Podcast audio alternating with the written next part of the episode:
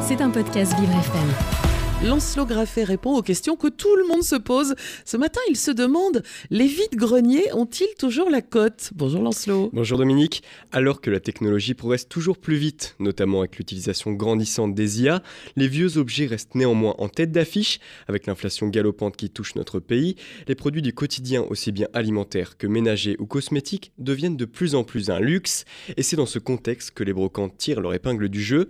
À l'île-sur-Tarn ce week-end, plus d'une centaine d'exposants étaient présent, des stands remplis très vite par une foule de connaisseurs et d'amateurs.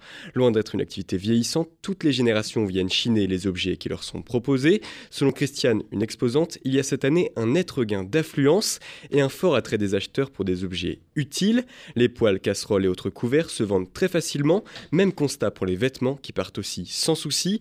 Le vide-grenier véritablement vu comme un magasin à part entière car aujourd'hui la hausse toujours plus oppressante des prix amène les Français à se tourner vers ces événements pour acheter des objets de la vie courante, des objets d'occasion, mais à des prix bien sûr très abordables, souvent sous la dizaine d'euros. On l'oublie aussi, mais l'achat en vide-grenier, en plus de faire plaisir au porte-monnaie, a un réel bienfait écologique. La réutilisation de ces objets permet de leur donner une seconde vie et de ne pas les jeter. Si l'on peut trouver un côté positif à l'augmentation des prix, c'est bien celui de nous obliger à privilégier la seconde main à un objet neuf. Alors n'hésitez pas à vous rendre dans l'une des nombreuses brocantes organisées ce mois-ci un peu partout en France.